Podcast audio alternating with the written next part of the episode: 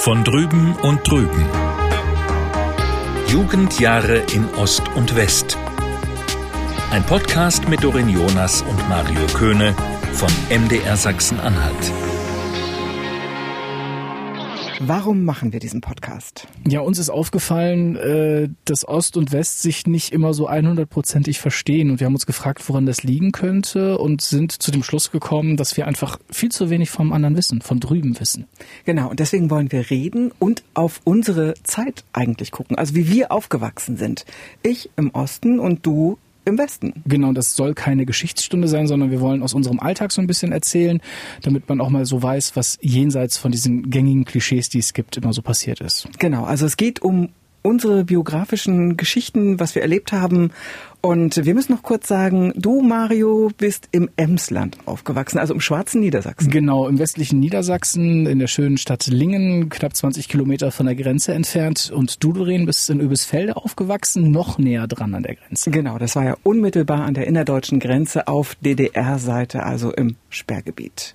Und dieses Mal wollen wir reden über die Schulzeit. Die war nämlich doch sehr, sehr unterschiedlich. Und bitte nicht wundern, ich war verschnupft, das lag aber nicht am Thema.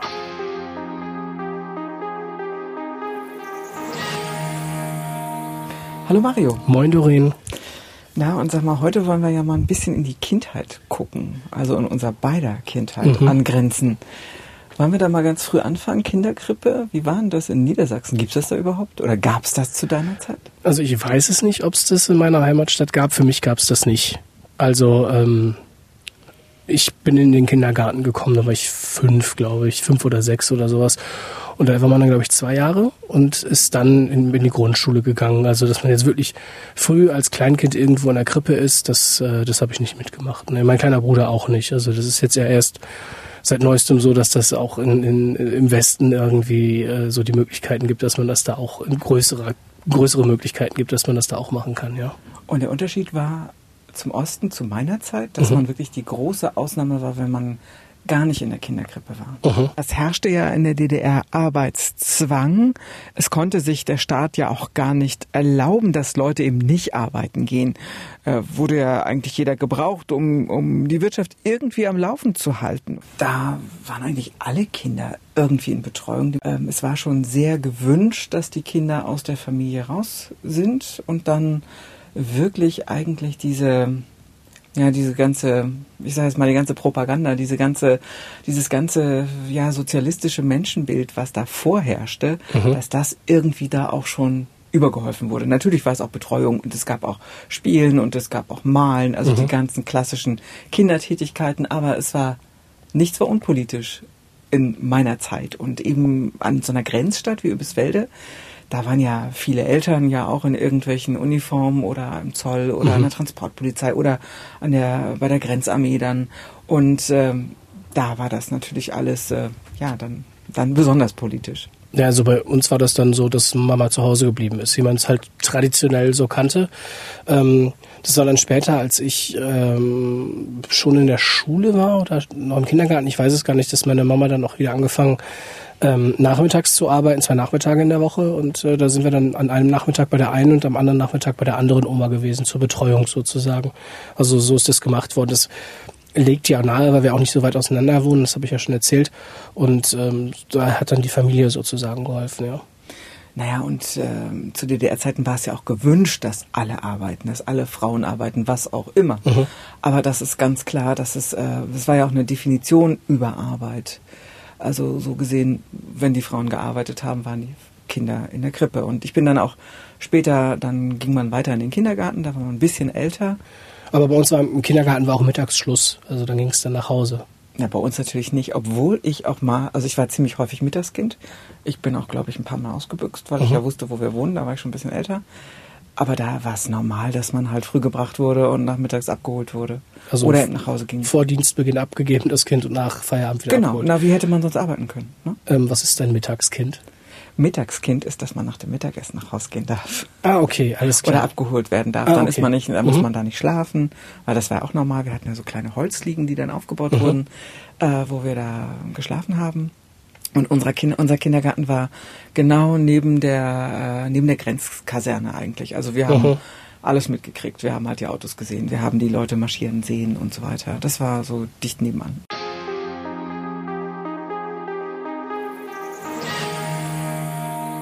Naja, und dann kam ja irgendwann der Ernst des Lebens, oder? Einschulung, wie war denn das bei dir? Also hast du dich drauf gefreut auf Schule oder nicht so? Auch da kann ich mich gar nicht mehr so dran erinnern. Ich glaube, ich hatte schon Bock auf Schule. Ja, ich war ein bisschen hibbelig auf, äh, am ersten Schultag, das weiß ich noch. Ein bisschen aufgeregt, da vorne irgendwie eine Tafel stand mit den Namen und es gab noch einen zweiten Mario in der Klasse, der war aber alphabetisch eher dran und dann kam das erste Mal der Name und meine Eltern nur so, nee, du bist noch nicht dran, du musst noch ein bisschen warten und sowas alles. Ich musste ja auch nicht großartig raus, also ich bin zehn Minuten, keine zehn Minuten zu Fuß zur Schule gelaufen. Also das war, das war super. Man ist dann so durch den, durch den Garten bei meinen Großeltern gegangen und durch die Garage und hat halt Oma und Opa morgens noch gesehen und hat kurz gewunken und Hallo gesagt und ähm, ist dann weitergegangen zur Grundschule, ja. Also ich bin auch zu Fuß zur Schule und das Besondere an meiner Schule war, das war eben die neue Schule. Also mhm. wirklich, ich war der erste Jahrgang. Also in dieser Schule war vorher noch keine einzige Klasse. Mhm. Und äh, wir waren, ich erinnere mich noch an mein Einschulungsfoto auf so einer Treppe wo wir alle so ganz schick waren mit unseren Tütchen und so. Mhm. Ja, und dann ging's los. Also ich fand Schule, ich glaube, nicht so doll. Also rückblickend war es bei mir jetzt auch nicht so. Ich würde natürlich die letzten beiden Jahre vom Abi auf jeden Fall nochmal machen wollen. Das war schon, weil man schon mal da schon gewisse Freiheiten hatte. Aber was davor passiert ist so, lag natürlich auch so ein bisschen an den Fächern und vielleicht auch an dem einen oder anderen Lehrer. Aber da können wir später nochmal drüber sprechen. War das denn alles kostenlos bei euch? Also so Kita, Grundschule und sowas? Also Grundschule ja logisch. Mhm. Ne? Also wir haben, äh, gen genau, wir hatten noch Milchversorgung. Also früh gab's äh, ja Milch, also wirklich so Flaschen. Mhm. Bezahlte man für, also wie Milchgeld einsammeln und äh, man konnte da essen, dafür zahlte man auch alles, mhm. aber kostete nichts. Und äh, ich erinnere mich noch, wenn die Milch rausgebracht hatte, da war, man hatte immer so einen Milchbeauftragten in der Klasse, oh. also Milchdienst hieß mhm. das. Und im Winter waren die echt gefroren. Oh Gott, weil okay. es waren ja Glasflaschen, so ein bisschen bauchiger und die Trinkflaschen, ich glaube, da passte so ein Viertel Liter oder sowas rein. Und das gab es in Fruchtmilch, also Frumi hieß das dann, Vanille, Schokolade. Okay. Und ich glaube, es gab pure Milch. Hm. Mhm. Gab es Vanille? Also auf jeden Fall gab es Fruchtmilch und pure Milch und Schokolade. Hm? Also das hat bei uns an der Grundschule hat das äh, die Hausmeisterin mitgemacht. Und ähm, da gab es dann immer am Anfang der Woche gab es dann fünf Mark mit, jeden Tag eine Mark irgendwie für so eine kleine Flasche Kakao oder Milch. Und ähm, das hat man am Anfang der Woche abgegeben und dann konnte man sich ja jeden Tag sein Fläschchen abholen und das Pausenbrot gab es halt von zu Hause mit. Und ähm, wenn man mal, wenn ich mal Bock hatte irgendwie auf einen Joghurt, konnte ich mir den dann auch nehmen und musste dann am nächsten Tag irgendwie die 50 Pfennige dann noch irgendwie mitbringen und ähm, das dann nachträglich bezahlen. Das ging halt in der Grundschule mit jeweils einem Strang pro Jahrgang, also pro Klasse. Ähm, war das, da kannte halt jeder jeden. Man kommt halt aus demselben Ort und so. Und in der Kita, da weiß ich gar nicht mehr, wie das mit der Versorgung war. Also wir brauchten ja kein Mittagessen, da war Mittagsschluss. Ich weiß gar nicht, ob es grundsätzlich Kita-Gebühren war. Meine Mutter hat mir nur neulich noch erzählt, dass sie, ähm, wenn um 12 Uhr Schluss war und sie das nicht pünktlich geschafft hat und mich eine halbe Stunde äh, und eine halbe Stunde länger im Kindergarten betreut werden musste, dass sie diese halbe Stunde dann auch direkt bezahlen musste. Na, und bei uns gab es ja nichts zu kaufen in mhm. dem Sinne. Da gab es keinen ähm, da gab es keine, kein Tresen oder mhm. irgendwas, mhm. da gab es Milch und Mittagessen. Und Mittagessen haben wir auch bezahlt. Das war eine große Kantine unten im Keller der Schule, wo mhm. auch alle zusammen gegessen haben. Also je nachdem, äh, das war nach Alter sortiert oder mhm. organisiert. Und die Kleinen essen halt früher und die äh, größeren Zehntklässler oder so, die essen halt um eins oder so. Mhm. mhm. Ähm, ja, und äh, Einschulung, gab es auch Schultüte? Ja, klar gab es eine Schultüte. Okay. Ja, also wir hatten alle Schultüten. Mhm. Wir hatten unseren schicken Lederturnister, also hier nichts mit mhm. Rucksack und so. Also es war wirklich, ich hatte, ich meine, ich hatte einen roten Lederranzen. Und das war was? Was Der rote Lederranzen war schon was Besonderes? Ja, es hatten alle Lederranzen. Ich, es war halt, ähm, okay. es war halt sehr uniform. Also mhm. das war ja zu DDR-Zeiten auch so. Und du hast gesagt, du hast jemanden in deiner Klasse gehabt, der Mario hieß, und ich hatte natürlich auch jemanden in meiner Klasse, die Doreen hieß, weil Doreen muss irgendwie 1972, 1973 war irgendwie der Renner als Vorname. Ich habe in meiner ganzen Schullaufbahn, mhm. ah, in den Parallelklassen gab es ein paar selbst dann auf der weiterführenden Schule gab es immer noch welche in meinem Jahrgang, die Doreen heißen. Heute erlebst du diesen Namen kaum noch. Ich glaube, man erlebt ihn im Westen auch nicht so viel wie im Osten, oder? Nee. Also er ist mir tatsächlich, ich kannte ihn, aber er ist mir im Osten tatsächlich nicht so, äh, im Westen nicht so oft über den Weg gelaufen wie jetzt im Osten, ja. Weiß nicht, also meine Schwester heißt Nancy, irgendwie mussten meine Eltern irgendwie einen Drang nach Internationalität haben. Naja gut, mein Bruder heißt Manuel. Ich weiß nicht, was meine Mutter, ich weiß bis heute nicht, welchen äh, Hang meine Mutter zu Italien hat mit bei den Namen, aber ähm, es sind Mario und Manuel geworden. Ja. Also Schultüte hatte ich auch, die haben wir sogar selber gebastelt im Kindergarten irgendwie in der letzten Woche vor den Ferien und ähm, die durften wir dann selber auch schmücken. Die war dunkelblau, das weiß ich noch. Äh, gefüllt haben das dann natürlich die Eltern am Ende. Und ich habe sogar von meinem Patenonkel noch eine zweite Schultüte bekommen, so in so einem, so einem Grünton. Ja, ich konnte dann so rechts und links und äh, das war schon, schon sehr cool. Das erinnere, da erinnere ich mich noch dran an den ersten Schultag. Und mein erster Schulranzen war ein Tornister sogar tatsächlich noch, also wirklich so ein Kastenteil, also so groß wie zwei Videorekorder, wenn man sie übereinander mhm. stellt, gefühlt. Ähm, auch so, so hartschalenmäßig ähm, von McNeil in dunkelblau und da war dann auch so ein Hund mit drauf auf dem Logo und so und das, äh, das war mein, mein, mein erster Schul, meine erste Schultasche, mein erster Turnister, ja. Muss ja wahrscheinlich mega gewesen sein, oder? Ja, McNeil war natürlich schon ein Name. Ne? Also das, äh, das war schon ein Name, mit dem man was verband. Also da stand schon was drauf und äh, ich weiß nicht, ob meine Eltern da jetzt bewusst drauf geguckt haben oder nicht. Ich weiß auch nicht mal, ob ich mir den selber ausgesucht habe, aber rückblickend war der, glaube ich, schon ganz cool, ja. Und das ist eben auch was ganz anderes. Wir hatten halt Schulranzen, die waren entweder rot oder braun oder blau. Ich weiß nicht, ob es auch grüne gab, aber es gab eben keine Marken in dem Sinne wie McNeil, wie du das hattest. Und wenn das bei uns jemand in der Schule hätte, da hu, also 79, ich glaube, da wäre man mindestens schräg angeguckt worden. Aber für die anderen Kindern wäre das natürlich was ganz Hippes gewesen, denn was die DDR ja einfach auch hatte, war Uniformität. Also jeder hatte das Gleiche im Prinzip. Da gab's nichts wirklich Exotisches. Zumindest nicht offiziell.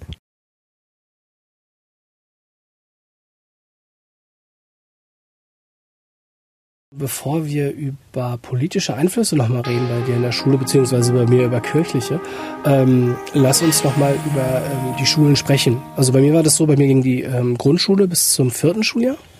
Und damals gab es danach im fünften und sechsten Schuljahr noch die sogenannte Orientierungsstufe. So dass Kinder zwei Schuljahre Zeit hatten, um zu gucken, wie gut und wie schlecht sie sind. Und am Ende der Orientierungsstufe gab es ein Empfehlungsschreiben, Gymnasium, Realschule oder Hauptschule. Und dann ging es eben halt auf die weiterführende Schule. Und ähm, die Grundschule war bei mir staatlich, also gehörte zur Stadt Lingen, das äh, Gymnasium später zum Landkreis Emsland, also staatliche Schule. Und ich hatte in der fünften und sechsten Klasse die Orientierungsstufe, die hieß Marienschule. Also katholisch. Natürlich, natürlich. Auch im, äh, in Trägerschaft des Bistums Osnabrück damals es liefen aber, glaube ich, keine Nonnen mehr bei uns auf der Schule rum. Es gibt noch ein katholisches Gymnasium in Lingen in der Stadt, da haben da teilweise auch noch Nonnen unterrichtet eine Zeit lang. Mhm. Ähm, aber die hatten wir, hatten wir bei uns jetzt nicht.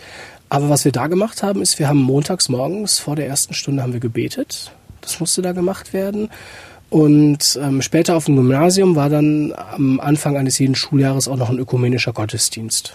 Okay, das sah bei uns natürlich komplett anders aus. Also das gehörte dann schon dazu bei uns, ja. Also bei uns oder in allen DDR-Schulen, staatlichen Schulen, war ja Religion eh verpönt. Mhm. Schule war staatlich und staatlich war politisch. Und ähm, bei uns war das System so, dass wir von der ersten bis zur zehnten Klasse alle zusammen waren. Mhm. Also in meiner Zeit. Ich bin ja 1979 eingeschult worden und habe wirklich diese Schule, in die ich eingeschult wurde, 1989 verlassen im Ach, Sommer. Okay. Also wirklich ohne Pause und es gab auch nicht sowas wie Orientierungsstufe oder irgendwelche Zwischenschritte. Das war alles ziemlich einheitlich und eigentlich war das auch ganz schön. Wir waren alle immer zusammen und ähm, ja, man wusste halt, wer besser war oder wer schlechter war und es war war eigentlich alles offen und es war einfach eine ja doch eine, eine ziemliche Klassengemeinschaft. Also mhm. man kannte sich einfach, man war total vertraut. Ja. Hat dein roter Lederranzen dich die ganze Zeit begleitet? Um Gottes Willen. Ich hatte zwischenzeitlich auch tatsächlich einen Aktenkoffer. Das war nämlich total in. Oh Gott, okay. Ich glaube, warte mal, ich glaube, da war ich in der achten Klasse. Das war großartig. Ach, meine Güte, okay. Ich habe dann auch Mantel getragen und so. Also ich musste, also also ich hatte einen Spitznamen, der hieß dann Professor. Also das mhm. äh, bin ich nicht geworden, aber das fand ich cool. Also aber wir hatten fast alle Aktenkoffer irgendwann Echt? eine Zeit lang. Das war total hip. Klar. Das hat, hat's bei uns. Ich habe natürlich meinen, äh, meinen Tornister mit dem Hund drauf nach der vierten Klasse abgegeben, als es auf die weiterführende Schule ging, weil es an der Marienschule parallel auch noch eine Haupt- und Realschule gab, waren dann natürlich nur Ältere. Und da macht sich so ein äh, Tornister mit so einem Hündchen drauf jetzt auch nicht mehr so klasse in der fünften Klasse. Und da gab es dann so einen schlecht schwarzen auch wieder von McNeil. Ja, also das, äh, da habe ich dann schon gewechselt. Und ich hatte später in der Oberstufe, glaube ich, auch einen Rucksack. Ich kriege das aber jetzt auch gar nicht so zusammen gerade. Und das war bei uns ja auch so. Also als ich dann an die EOS gegangen bin, mhm. was ja dann das Gymnasium war zu DDR-Zeiten, das hieß dann erweiterte Oberschule, also EOS. Mhm. Also zu DDR-Zeiten war es doch sehr ungewöhnlich, Abitur zu machen. Also in meiner Klasse waren 21, 22 Schüler etwa und drei davon haben reines Abitur gemacht. Was ist denn ein reines Abitur? Naja, es gab auch Berufsausbildung mit Abitur. Das war so eine kombinierte Ausbildung, aber damit konnte man dann auch studieren. Und ähm, das eine war zu DDR-Zeiten, das eine waren die guten Noten, also man musste schon ziemlich gut sein um äh, auf die weiterführende Schule zu gehen. Das andere war natürlich die, ja, ich glaube, man muss es so sagen, die doch politische Verlässlichkeit, die Konformität. Ein Vorteil war auch, wenn die Eltern im Arbeiter waren, war ja, nannte sich ja Arbeiter- und Bauernstaat und eben nicht, ja, so Intelligenz, also nicht schon sowieso aus einem Akademikerhaushalt kamen. Und besonders schwierig war es auch, wenn die Eltern Pfarrer waren. Also ich kann mich noch erinnern, dass gar nicht so weit vor meinem Abschlussjahrgang, also ich habe 1991 Abitur gemacht, ähm, gab es eine Familie, da durfte das Kind zwar Abitur machen aus einer Pfarrersfamilie, aber es durfte eben nicht Medizin studieren, einfach nur weil der Vater Pfarrer war oder die Familie eine christliche Familie war. Also das war schon sehr stark sanktioniert und andersrum ist, wenn jemand Offizier werden wollte, also es gab schon ganz früh solche ja, ich sag mal, so eine Agitation dafür, so ein Werben dafür. Ich glaube schon in der siebten, achten Klasse, dass die jungen Männer Offiziere werden oder die Offizierslaufbahn einschlagen. Und äh, die hatten das viel, viel einfacher, Abitur zu machen. Die brauchten auch nicht ganz so gute Noten. Also das ist schon ziemlich unterschiedlich gewesen.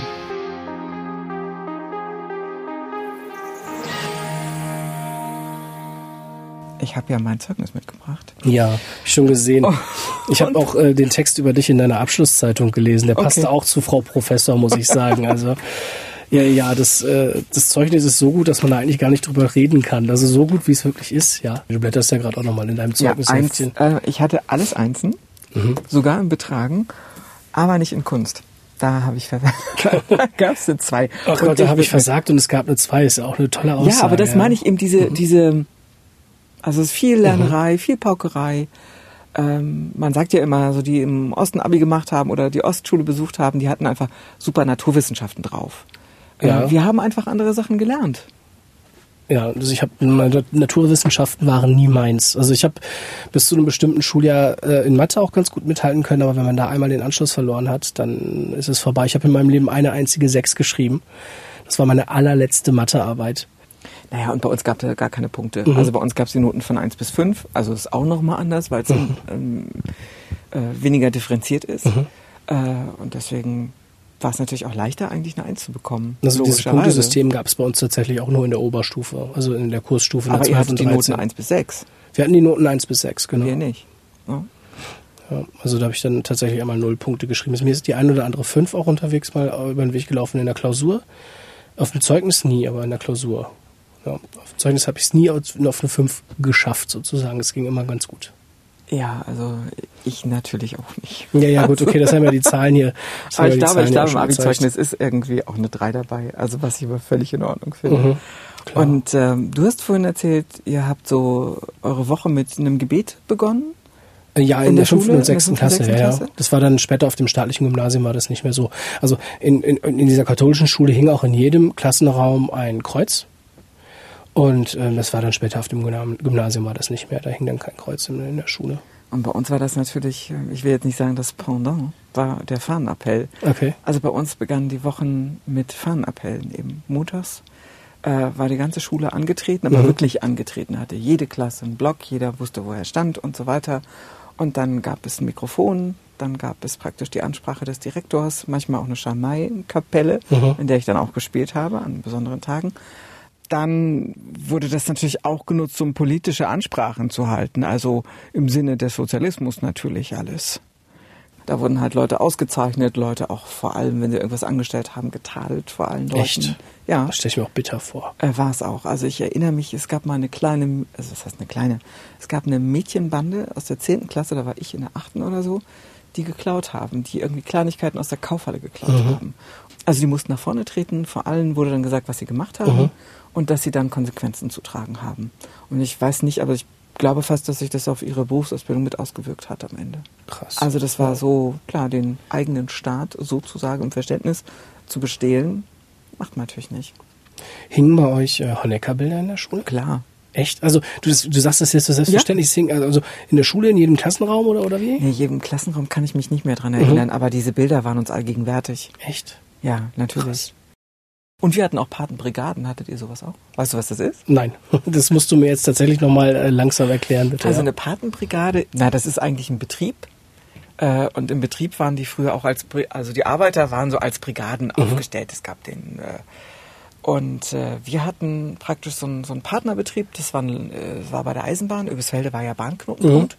Und einige Väter der, der meiner Schulkameraden waren eben auch, da, haben auch dort gearbeitet.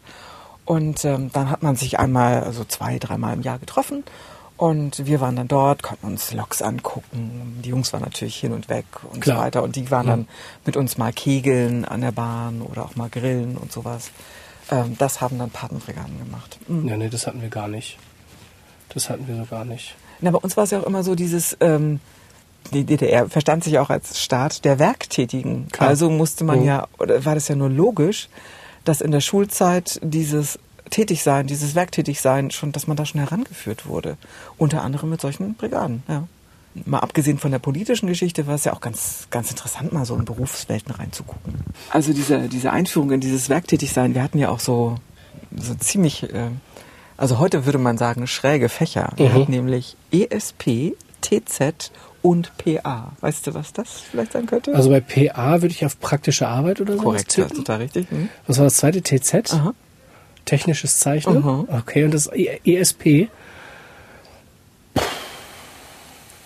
Erweitert äh, irgendwas? Einführung in die sozialistische Produktion. Oh Gott, okay. Und ich meine, das haben wir 8., 9., 10. Klasse gehabt. Okay. Und äh, hatten dann auch so Fachbücher Mhm. dazu und ähm, war natürlich sehr theoretisch, Planerfüllung, Jahrespläne und so weiter. Mhm. Und es war, das war natürlich total dröge. Weil das so das Wirtschaftssystem euch näher bringen sollte oder, oder, oder wie? Ja, man musste ja, was, was will man vermitteln? Mhm. Will man sozialistische Planwirtschaft irgendwie Achtklässlern vermitteln? Die am liebsten irgendwelche, wir waren ja am Grenzgebiet, also Klar. jeder hatte fast, also fast jeder hatte Westverwandtschaft. Mhm. Fast jeder äh, hörte NDR oder guckte ZDF und Mhm. ARD oder so. Und, und dann das Zeug zu vermitteln, also das war doppelt schwierig. Wir mussten das natürlich alles lernen, wir haben auch unsere Tests geschrieben, unsere Arbeiten und so Klar. weiter. Mhm. Aber das war Paukerei ohne Verständnis. Also würde ich es rückblickend bezeichnen. Und das praktische Arbeiten, das war wirklich, wir sind echt in einen Betrieb gegangen Mhm. Und wir haben so Muttern für Schiffe irgendwie gedreht. Also wir standen richtig an der Drehmaschine. Echt, okay, krass. Aber was wir auch gemacht haben, ist dann irgendwann, ähm, vielleicht kennst du das, äh, diese alten Gehwegplatten, heute hat man ja Verbundpflaster, Ja, mhm. diese viereckigen Quadrate. Die habe ich auch gemacht. Also da gab es halt so Formen, da musste man den Beton reintun und Mhm. schütteln, also Rüttelplatte und so. Und damit hat man sich dann so einen Vormittag alle paar Wochen irgendwie ja, verdrückt. Also was wir in der Grundschule wohl gemacht haben, im Ort natürlich, wir sind beim Bäcker gewesen, haben uns die Backstube angesehen, wir haben uns den Fleischer im Ort genauer angesehen. Ähm, praktische Arbeit hatten wir dann aber so in dem Sinne erst wieder in der 10 oder in der 11, in dem wir ein zweiwöchiges Betriebspraktikum gemacht haben. Aber ansonsten ähm, ist das mit, mit dem praktischen Leben draußen so gar nicht irgendwie in Berührung gekommen. Also ich nehme an, dann warst du auch nie zum Einsatz beim Rübenhacken, oder?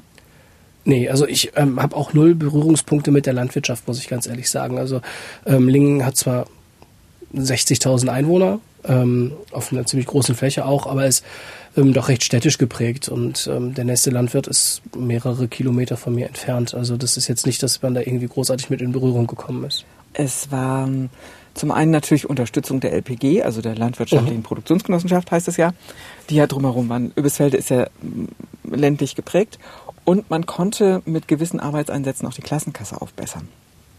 Und dann waren wir wirklich im äh, Rübenhacken. Also das ist echt nicht unanstrengend, wenn man dann Das so, ist jetzt äh, also richtig Zuckerrüben, die Mhm. mussten wurden per Hand gehackt. Also nicht die Zuckerrüben, sondern das Unkraut rechts Mhm. und links. Und dann musste man da seinen, Ra- seine Reihen lang gehen. Und im Herbst haben wir Einsätze gemacht zum Kartoffeln, äh, St- Kartoffelstoppeln hieß das. Also Mhm. sagt man ja heute noch. Und dann hat man praktisch, was die was die äh, ja, großen Roder nicht Mhm. geschafft haben, haben wir dann abgesammelt und ist dann auch nochmal, haben wir noch Geld für die Klassenkasse bekommen. Denn das gab's auch. Also Wir haben in der Schule, um die Klassenkasse aufzubessern, ähm, ein Jahr lang Brötchen geschmiert oder ein halbes Jahr lang Brötchen geschmiert für äh, die erste große Pause. Da konnte sich dann jeder für keine Ahnung wie viel Geld bei uns ein geschmiertes Brötchen kaufen. Das ging bei uns in die Klassenkasse, aber ansonsten hatte jeder so, wenn er einen hatte, seinen eigenen Nebenjob oder seine eigenen Nebenjobs für sich selber. Das hatte mit der Klasse so gar nichts zu tun. Aber ich vermute, das war alles jetzt auch so PA und so, war nicht dein Lieblingsfach, oder? Oh Gott, das hat man gemacht, aber ich glaube, das ist so, das, das hat man halt einfach mitgemacht. Mhm. Also ich mag es eigentlich, eigentlich bin ich ja schon eher praktisch veranlagt. Also ich finde Maschinen auch nicht uninteressant. Es waren halt große Geräte und, und, und fertig. Ich weiß Mhm. nicht, ob man, also ich glaube nicht, dass sowas berufsprägend ist. Also wenn es das sein sollte, kann ich mir am Ende nicht vorstellen. Ja, das war systemisch, gehörte dazu. Das sind aber auch, glaube ich, dann wirklich tatsächlich typisch ostdeutsche Schulfächer Ja, gewesen, oder? ja na Also- klar, Einführung in die sozialistische Produktion. Ich kann jetzt nicht fürs, für die. Hauptschule oder für, für die Realschule sprechen, auch nicht was die Praktika angeht. Aber ich wüsste nicht, dass mir mal irgendwie so ein Schulfach über den Weg gelaufen ist. Ja. Das ist schon, schon verrückt. Ja, ich habe überlegt, ob es ein typisch westdeutsches Schulfach gab. Ja, es gab Religionsunterricht, klar. ja, bei uns natürlich nicht. Und, ähm, dann auch aufgesplittet, also nach katholisch und Mhm. evangelisch. Und ähm, in der Oberstufe gab es dann für die, die nicht mehr Mitglied in der Kirche waren, gab es dann auch noch den Unterricht Werte und Normen, der sich so ein bisschen mit Gesellschaftsthemen auseinandergesetzt hat oder als Ersatzunterricht, wenn man keinen keinen Religionsunterricht machen wollte. Aber ansonsten, Und dann hatten wir natürlich auch noch, also wir hatten ESP, PA und so weiter und Staatsbürgerkunde. Also wir hatten Geschichte und Staatsbürgerkunde. okay. Und da kann ich mich noch an eine Situation erinnern. Wir waren ja eben an dieser Grenze, unsere Schule ja auch. Also Luftlinie muss man ja wirklich sagen, Kilometer maximal. Und da erinnere ich mich, ähm, dass ähm, wir hatten Staatsbürgerkunde bei unserem Direktor, der auch als recht harter Hund galt. Der hatte wirklich eine, eine Klassenkameradin nach vorn zitiert oder ist zu der hingegangen, deren Onkel äh, hat einen Ausreiseantrag gestellt. Und äh, hat sie wirklich vor der ganzen Klasse so angesprochen, hältst du das denn für gut? Wie findest du das? Und der lässt jetzt den Staat im Stich. Mhm. Das ist doch für deine Familie auch schlecht. Also es war unmöglich. Aber das war auch so dieses typische unter Druck setzen, Mhm. dieses. Verallgemeinern und ähm, ja, ne, dass dieses Vorführen und auch diese Sippenhaft natürlich, ja. Ich meine, wenn der eine Onkel einen Ausreiseantrag stellt, äh, ist doch, das kann doch die Nichte nichts für. Ja, ja, klar, natürlich. Also wir hatten äh, natürlich auch Geschichtsunterricht, wir hatten auch äh, Politikunterricht, Politikwissenschaften. Und dadurch, ähm, es ist zwar eine staatliche Schule gewesen und ich, es gibt wahrscheinlich auch keine Beweise dafür, aber die ähm, führenden Positionen in dieser Schule sind während meiner Schulzeit, also im Gymnasium, immer in Hand von recht CDU-treuen Direktoren gewesen. Ich glaube, der eine war sogar Kreistagsmitglied eine lange Zeit für die CDU. Und ich hatte ihn dann in der neunten Klasse im Unterricht auch. Und ähm, er hatte an dem einen Politikunterrichtsbuch auch tatsächlich mitgeschrieben. Und ähm, ich weiß gar nicht, in welchem äh, welche US-Wahlkampf das war. Und ich dann mal gefragt habe, ob wir nicht im Politikunterricht auch mal darüber sprechen könnten. Und er so, ja, nee, äh, das wäre nicht Thema, das stände nicht irgendwie auf dem Plan. Und wir machen jetzt weiter hier mit meinem Thema. Und dann ging es um den Paragraphen 218. Da hat er auch seine Doktorarbeit zugeschrieben. Aber kannst du dir natürlich die Meinung vorstellen, die er zu diesem Paragraphen hatte, als konservatives CDU-Mitglied. Und das färbt dann natürlich auch so ein bisschen auf die Schüler ab. Das hat man erst im Nachgang so ein bisschen realisiert. Ähm, ebenso, ich hatte ja Politik auch als Leistungskurs im Abitur dann am Ende. Wir haben andauernd nur Artikel aus der Welt oder aus der FAZ zu lesen bekommen. Und ähm, ich habe da mal äh, gefragt, ob man nicht auch mal vielleicht Artikel aus der Süddeutschen oder aus dem Spiegel lesen könnte. Das ist mit einem Augenzwinkern kommentiert worden, was ich denn mit Texten aus diesen Pro kommunistischen Propagandablättern wollen würde. Und ne? das war ja gar nicht so lange her, oder? Das war äh, Ende der 90er, Anfang der 2000er Jahre. Gott. Ne? Und ähm, ja, oh Gott, habe ich dann im Nachhinein auch gedacht, aber das, da war man mittlerweile schon mal so weit, dass man das dann auch entsprechend abstufen konnte und wusste, na, wie er das sieht, der Politiklehrer das sieht und so. Und da hat man dann diesen, diese Einfärbung, diese politische Stärke der CDU im Emsland dann tatsächlich da auch noch so ein bisschen gemerkt, wenn es auch nicht so bewusst und auf dem Plan stand wie bei euch. Ja, und bei uns war natürlich klar, das war alles, äh, wer in der Partei war, mhm. war in der SED. Und es gab sogar Elternabende, die waren aufgeteilt. Die erste halbe Stunde, also zuerst haben sich die Genossen getroffen, das war wirklich dieser Parteielternabend. Mhm. Und dann kamen dann auch die normalen Leute dazu, also meine Eltern, die ja nicht Parteimitglied waren. Mhm. Komisch. Also kann ich mir so gar nicht vorstellen, so Unterschiede sind gar nicht gemacht worden bei uns. Und die Lehrer waren auch alle in der Partei? Das ist nein. Mhm es gab schon durchaus Druck auf Lehrer, auch SED-Mitglied zu werden. Da erinnere ich mich an meinen alten Klassenlehrer. Der wurde da schon bedrängt, aber es war, sagen wir es so, es war auf jeden Fall förderlich, SED-Mitglied zu sein für die eigene Karriere in diesem Land. Klar.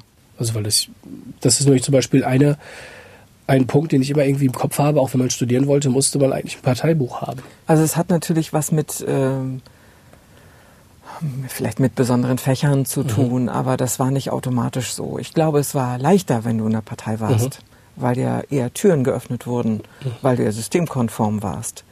Aber es war nicht Pflicht. Also es gab ja auch genug, die nicht in der SED waren.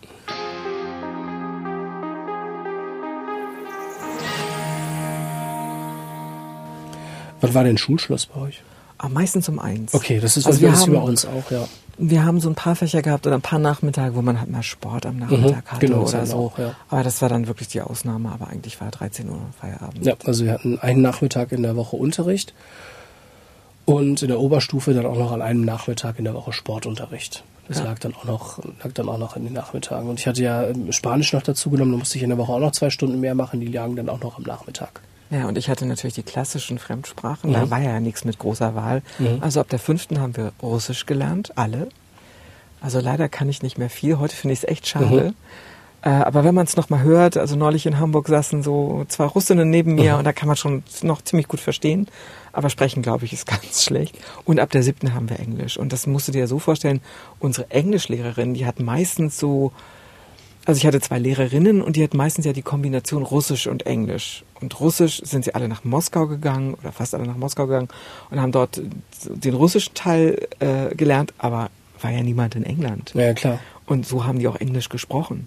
Also mich verwundert es tatsächlich, dass es Englischunterricht gab bei euch. Ja, Gott sei Dank. Ja, ja natürlich Gott sei Dank, ne, klar. Ne, aber ähm, ich weiß nicht, ich war 1990, haben meine Eltern mir erlaubt, ähm, zu so Summer Schools zu fahren nach Folkestone. Das ist, äh, das war ja wirklich gerade mal, da war die DDR gerade frisch Geschichte. Und äh, dann konnte man endlich, endlich mal wirklich richtiges Englisch hören. Also manchmal BFBS oder so mhm. habe ich schon im Radio gehört, aber äh, so auch mal so richtig mit Engländern reden, mhm. das war schon was völlig anderes, weil das klang auch ganz anders. Klar, das kann ich mir vorstellen, ja. Also das äh, war ja, also fünfte Klasse Englisch war bei uns eh obligatorisch. Ähm, und in der siebten konnten wir uns dann zwischen Latein und Französisch entscheiden. Und dann hätte ich in der neun die jeweils andere Sprache noch dazu machen können. Und dann konntest du in der elf halt auch nochmal freiwillig noch eine Sprache dazu nehmen. Also als ich in die elf kam, das war ja der Sommer 1989. Mhm. Also es war wirklich Schulwechsel und Systemwechsel, wenn man das so mag. Ähm, Staatsbürgerkunde hieß dann irgendwann auch Politikunterricht. Und ich kann mich noch erinnern, als wir, wir hatten so Vorbereitungstage im mhm. Sommer 89 da in Betzendorf an der US und ähm, da hat unser Klassenlehrer gesagt, was sie machen müssen ist, sie werden oder sie müssen funktionieren mhm. und sie werden funktionieren. Ähm, wie waren die Lehrer so bei euch? Unterschiedlich. Manche waren total cool, mhm. also manche waren auch eher langweilig systemtreu. Mhm. Manche hatten, ich weiß nicht, ob alle, also ich glaube, dass einige auch ähm, Stasi-Vergangenheit hatten. Das hat man eben hinterher erst erfahren. Und äh, ich erinnere mich aber eben auch an, die, an, diesen Direktor, da hatte eben eine, ein Mädchen, wo die Eltern auch in der Partei waren, die hatte Verwandtschaft irgendwie im Ruhrgebiet und die kam dann mhm. morgens mit so einem mit so einer super coolen Daunenjacke, knallrot mit BASF hinten drauf. Und das ging ja nun gar nicht. Also die musste sie echt ausziehen und Ach, echt? nicht in der Schule tragen. Oh weil das ist ja, man kann ja hier nicht für den Kapitalismus werben. Mhm. Also gerade für so einen kapitalistischen Konzern. Klar. Ging ja gar nicht. Mhm. Also und also ich fand, ähm, also meine Eltern waren ja nun nicht systemkonform unbedingt. Das war noch keine Revoluzer oder so.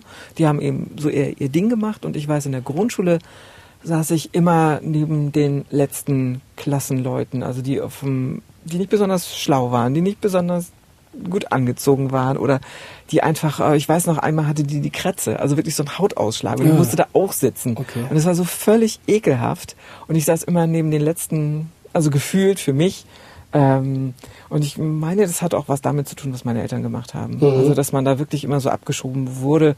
Und als ich dann in die fünfte Klasse kam, einen neuen Lehrer hatte, dann wurde es immer besser. Also ich wurde in der Schule auch immer besser. Und äh, dann war das Gott sei Dank Geschichte. Aber die Grundschulzeit fand ich groß, also wirklich ätzend. Ja, das kann ich mir vorstellen bei diesen, diesen Vorzeichen. Ich habe auch die ganze Zeit überlegt, ähm, ob ich irgendwas Typisches für meine Lehrer erzählen kann, aber die waren alle irgendwie auch so unterschiedlich und so. Also ja, der eine oder andere hat natürlich diese CDU-Färbung auch gehabt und auch durchaus mit reingebracht.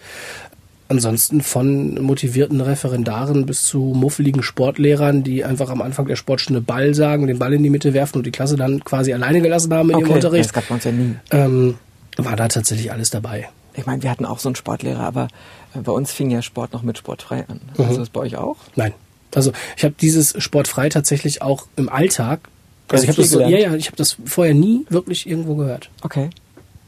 Das ist ähm, und ich habe bis jetzt auch noch nicht gegoogelt, was es bedeutet eigentlich. Ich weiß auch nicht, wie das entstanden ist. Nur so bin ich ja groß geworden. Mhm, also klar. mit Sport ja. Und äh, ja, man.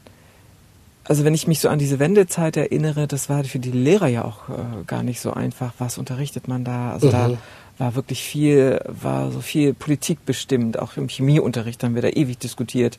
Wir waren ja froh, dass wir dieses Chemie nicht machen mussten. Mhm. Äh, aber das war natürlich ähm, das war natürlich eine hochspannende Zeit auch. Und es war mal ganz bemüht, dass man eben Politik nicht in die Schule trägt. Also es durften keine Plakate von irgendwelchen neu gegründeten Parteien in der Schule mhm. aufgehängt werden oder, oder so. Das war dann ganz strikt. Sowas hatten wir nicht. Also das wäre bei uns dann tatsächlich der 11. September. Ähm, war bei uns so ein Tag, ähm, da hatten wir tatsächlich nachmittags Sportunterricht und da hat dann unser Sportlehrer nach der Hälfte der Zeit gesagt, okay, lass uns mal aufhören, das bringt heute so nichts, weil wir vorher das alles natürlich mitgekriegt hatten und wir uns dann hingesetzt haben und haben dann darüber gesprochen, aber dass man dann jetzt so ein besonderes Ereignis oder so hatte, wie ihr das dann hattet, muss ja eine hochspannende Zeit auch gewesen sein, aber das, das hatten wir dann so nicht. Ne. Ja, und dieser Mauerfall war ja wirklich so, dass wir da eben alle im Internat waren. Mhm. Also eigentlich haben wir ganz dicht an der Grenze gewohnt und wirklich relativ wenig mitbekommen. Mhm. Dann an diesem 9. November. Erst dann am 11., als wir dann nach Hause gefahren sind. Mhm.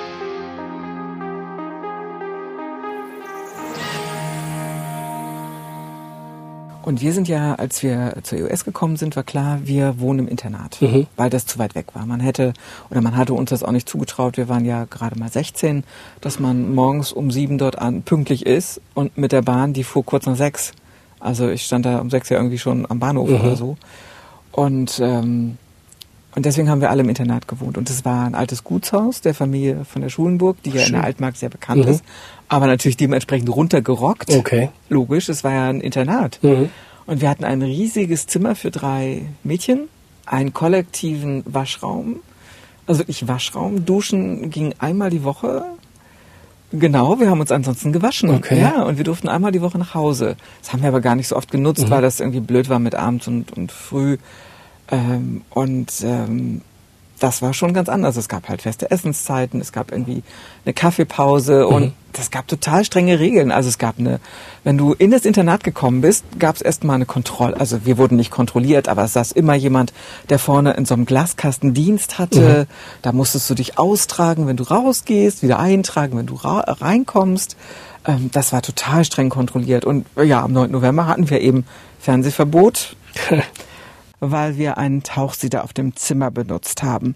Und das war nicht erlaubt, denn heiße Getränke gab es in der Nachmittagskaffeepause, also in der Vesperzeit hieß das dann bei uns. Und äh, das war 15 Uhr etwa. Dann gab es, konnte man sich einen Tee oder einen Kaffee holen. Und dann war aber auch Schluss. Und wenn man sich aber so außerhalb der Regelzeit, was heißt es, machen wollte, einen Kaffee oder Tee, dann hatten sich einige im Tauchsieder mitgenommen, wir auch. Und wir wurden halt erwischt, mussten den Tauchsieder abgeben. Und Radioverbot hatten wir in der Zeit, weil wir in der absolut streng stillen Hausarbeitszeit äh, Radio hörten. Und das war eben auch nicht erlaubt. Man sollte sich ja nur auf die Arbeit, also auf die Hausarbeiten konzentrieren. Und ähm. diese, diese Schulkontrollen, die waren natürlich mit dem Fall der Mauer, äh, also das war nur noch ein paar Wochen, dann war das durch. Das gab es dann nicht mehr.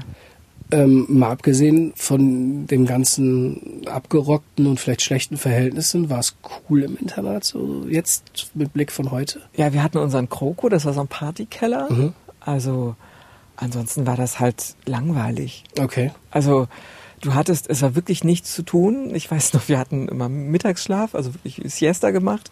Und dann haben wir so Schinken gelesen in der Elften, Effi Bries, die mhm. Buddenbrooks. Und dann hörte man immer meine Nachbarn, also die Anja und Nicole, mit denen ich in einem Zimmer war. Zuerst fiel das eine Buch runter, dann das nächste Buch runter und da wusstest du, jetzt ist alles durch. Aber da passierte ja nichts. Okay. Also, also war langweilig sozusagen. Ja, also es war jetzt nicht so, so wilde Party. Es mhm. war ja auch alles kontrolliert. Also du hattest ja nicht wirklich Freiheiten. Und das hat sich aber dann erledigt, dass wir dann irgendwann sind wir wirklich nicht mehr im Internat gewesen mhm. und sind also ein paar dann irgendwie ein Auto und konnten Auto fahren. Und wir sind halt früh mit der Bahn gefahren. Also mit dem Auto in die Schule muss man ja hinzufügen, das war natürlich nach der Wende. Die Ältesten in meinem, meiner Klasse, die waren 90, 1990 schon 18, durften also Auto fahren. Und ähm, an so ein Fahrzeug zu kommen war nicht so schwierig, denn Trabis, die wollte da ja schon gar keiner haben. Da kriegte man die für relativ wenig Geld.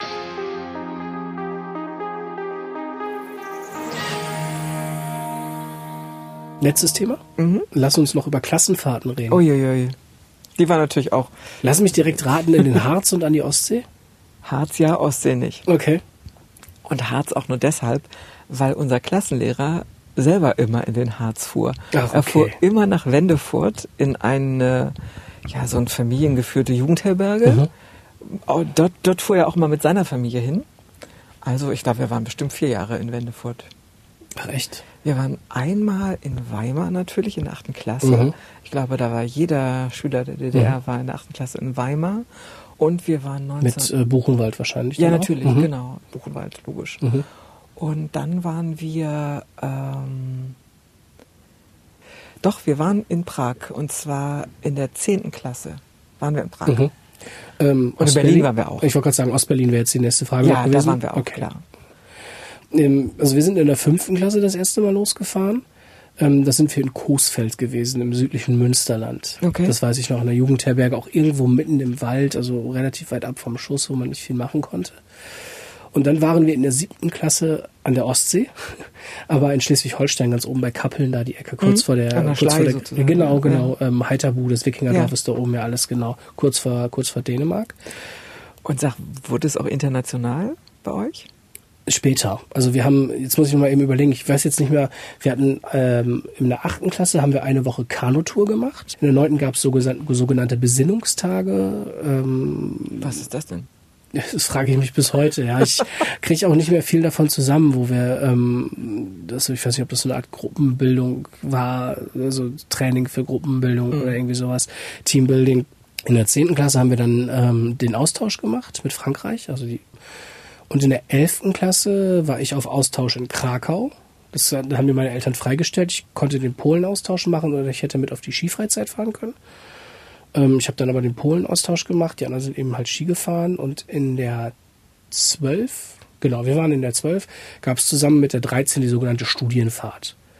Wir waren in London in einem total skurrilen Hotel irgendwo am Hyde Park. Das war auch, also da haben sich auch Dinge abgespielt dann gab es dann irgendwie so, so, ich hätte jetzt fast gesagt, verlängerte Wochenenden mal noch eine Fahrt nach, nach Berlin, ja.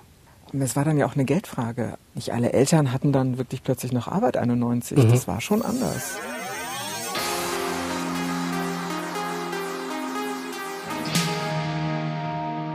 Wo gucken wir eigentlich das nächste Mal drauf? Hier steht ja einkaufen. Ach, ich erinnere schon an viel, viel Schlange stehen. Aber dazu kommen wir dann beim nächsten Mal.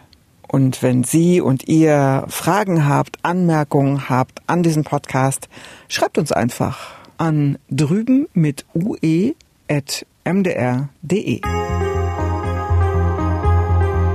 Von drüben und drüben ist eine MDR Sachsen-Anhalt Produktion zu finden auf mdrsachsenanhalt.de, Apple Podcasts, Spotify und fast überall da, wo es Podcasts gibt. Jede Woche eine neue Folge, immer dienstags.